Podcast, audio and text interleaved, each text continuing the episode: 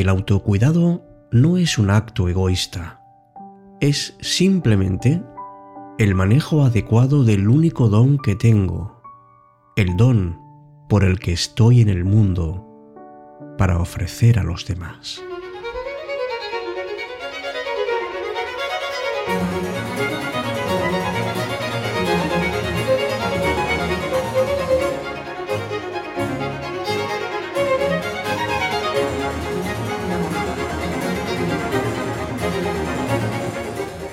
Hola, ¿qué tal amigo, amiga mecenas? Muy buenas noches. Gracias por estar en cita con la noche. Y en este programa te voy a invitar a que te mimes, a que mimes tu autoestima, a que te des cuenta de que mereces tu cariño y que esto es importantísimo para enfrentarnos a la vida con mayor alegría, con mayor confianza, para que se nos abran en definitiva muchas más puertas. Así que vamos a acercarnos a este mundo a veces complicado porque las circunstancias nos invaden y nos sentimos a veces con pocas fuerzas, con pocas ganas. A veces incluso puede que estemos de una manera más conformista ante la vida o incluso en momentos determinados dejamos de luchar por nuestros sueños porque simplemente pensamos que no seremos capaces de conseguirlos.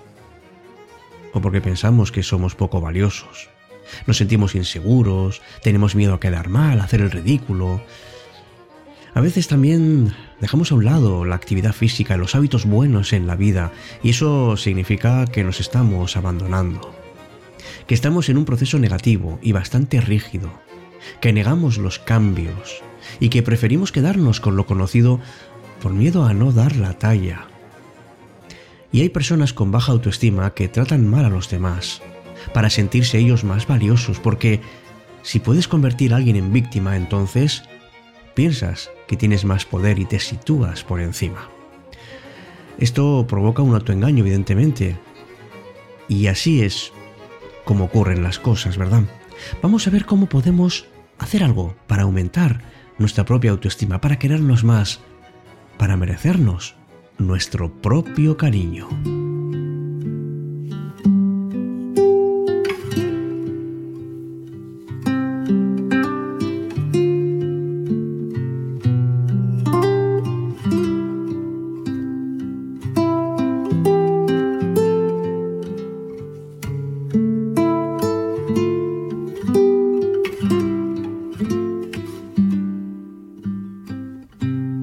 Muy bien que no se puede querer lo que no se conoce. ¿Has podido querer a alguien a quien no conocías? Pues no. Porque el amor sale cuando uno va descubriendo emocionalmente a otra persona. Conozcamos entonces cuáles son nuestras virtudes, pero también nuestros defectos. Porque si no sabemos esto, ¿cómo vamos a llevar adelante nuestro plan de querernos más? Cuando uno tiene una autoestima baja, en realidad lo que hace es distorsiona la realidad porque todo lo ve de una manera negativa. Una vez que sepas quién eres y hacia dónde vas, pues puedes ponerte en marcha. Por ejemplo, un pájaro vuela genial, pero si lo metes en agua no tiene nada que hacer. Hay personas que son excelentes en unos campos, pero en otros no hacen nada. El desconocimiento de uno mismo hace que vayamos por caminos que son equivocados. Si conoces cuáles son tus puntos fuertes y tus puntos débiles, la vida se irá encaminando mejor, porque vas a conocer mejor cuáles son tus virtudes, y en eso te vas a enfocar. Porque los pensamientos son como bolas de nieve que se van haciendo cada vez más grandes. Si te centras en los defectos, cada vez serás más inseguro. Pero si te enfocas en lo bueno, tu seguridad irá creciendo. Por eso, trátate con respeto y con cariño. Mantén a raya esos pensamientos negativos. Piensa de ti mismo que eres capaz, que te lo mereces, que te quieres, que eres genial y que vas a conseguir mucho por todo lo que tú eres.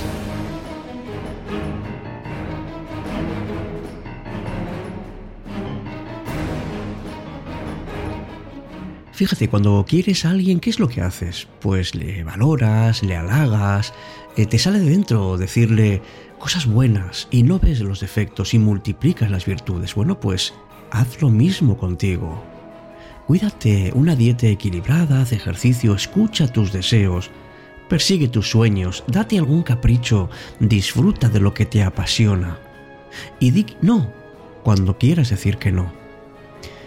Date cuenta de que Tienes cosas muy buenas. Bueno, pues alágate, siéntete orgulloso. Eres un ser único. Todos tenemos virtudes. Lo que pasa es que si nos fijamos solamente en los defectos, no somos capaces de verlas. Así que mira, te propongo que tengas la costumbre de halagarte a menudo. Por lo que has hecho bien, por lo que vas consiguiendo. No hace falta que sean cosas grandes porque estás siempre haciendo lo posible por mejorar algo en tu vida y eso merece que te reconozcas. Cuando te miras desde los ojos del amor, todo se ve diferente. Puedes amarte de una manera en la que veas lo bueno y te será mucho más sencillo reconocer cuáles son tus virtudes y aceptarte como eres. Cuando uno es demasiado perfeccionista no es porque porque le falta aceptarse bien. Cuando crecemos con anuncios, con películas que nos inculcan hay que ser perfectos en esto y en aquello, no es verdad que en realidad es una forma de decir tú no eres así y no vas a poder ser así. Aceptemos y no nos resignemos.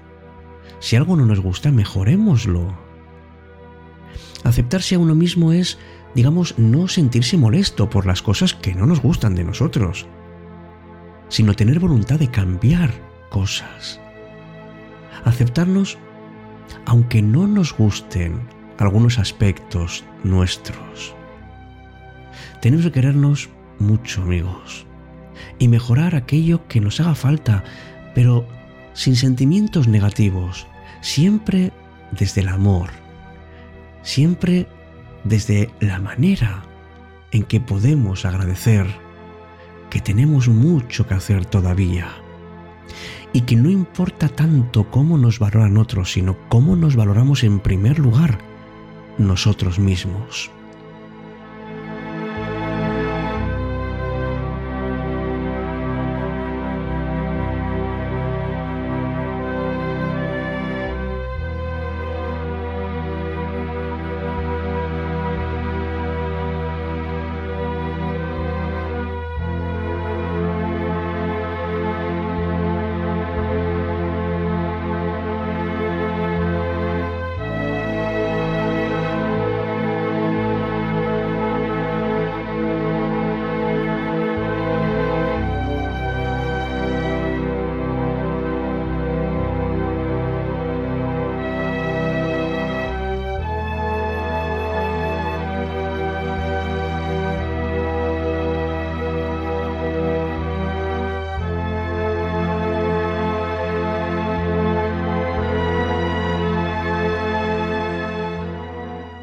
Buda dijo, miles de velas pueden ser encendidas con una sola vela, y la vida de la vela no se acortará.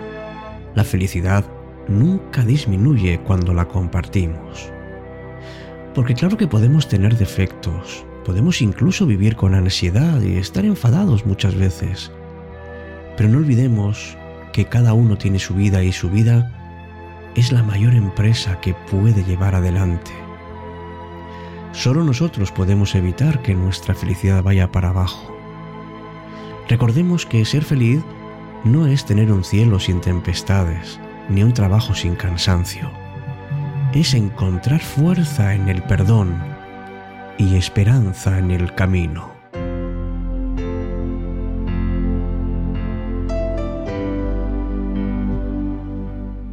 Ser feliz, amigos, no es solo valorar la sonrisa, sino también reflexionar sobre la tristeza. Es aprender también las lecciones de los fracasos. Es sentir la alegría del anonimato y no solo de los aplausos. Es reconocer que vale la pena vivir la vida a pesar las incomprensiones y momentos malos que podamos tener. Ser feliz supone no tener miedo a tus propios sentimientos. Es saber hablar de ti. Es tener coraje suficiente para oír un no. Tener la seguridad de recibir una crítica aunque sea injusta. Y sabes también lo que es ser feliz. Besar a los hijos, mimar a los padres, tener momentos mágicos con los amigos. Es dejar vivir a una criatura libre, alegre y simple, esa que tenemos dentro de nosotros. Ser feliz es tener madurez para decir me he equivocado. Es tener la valentía de decir, por favor, perdóname. Es tener la sensibilidad de decir te necesito y la capacidad de decir te amo.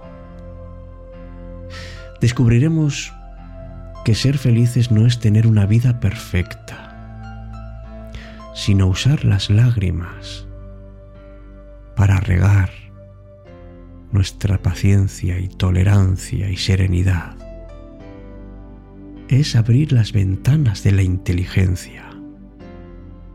Es quererse tanto que nunca contemplaremos la posibilidad de rendirnos ni tampoco dejar de ser felices, porque no debemos perdernos el espectáculo de la vida y porque todos somos tan especiales que merecemos nuestro cariño.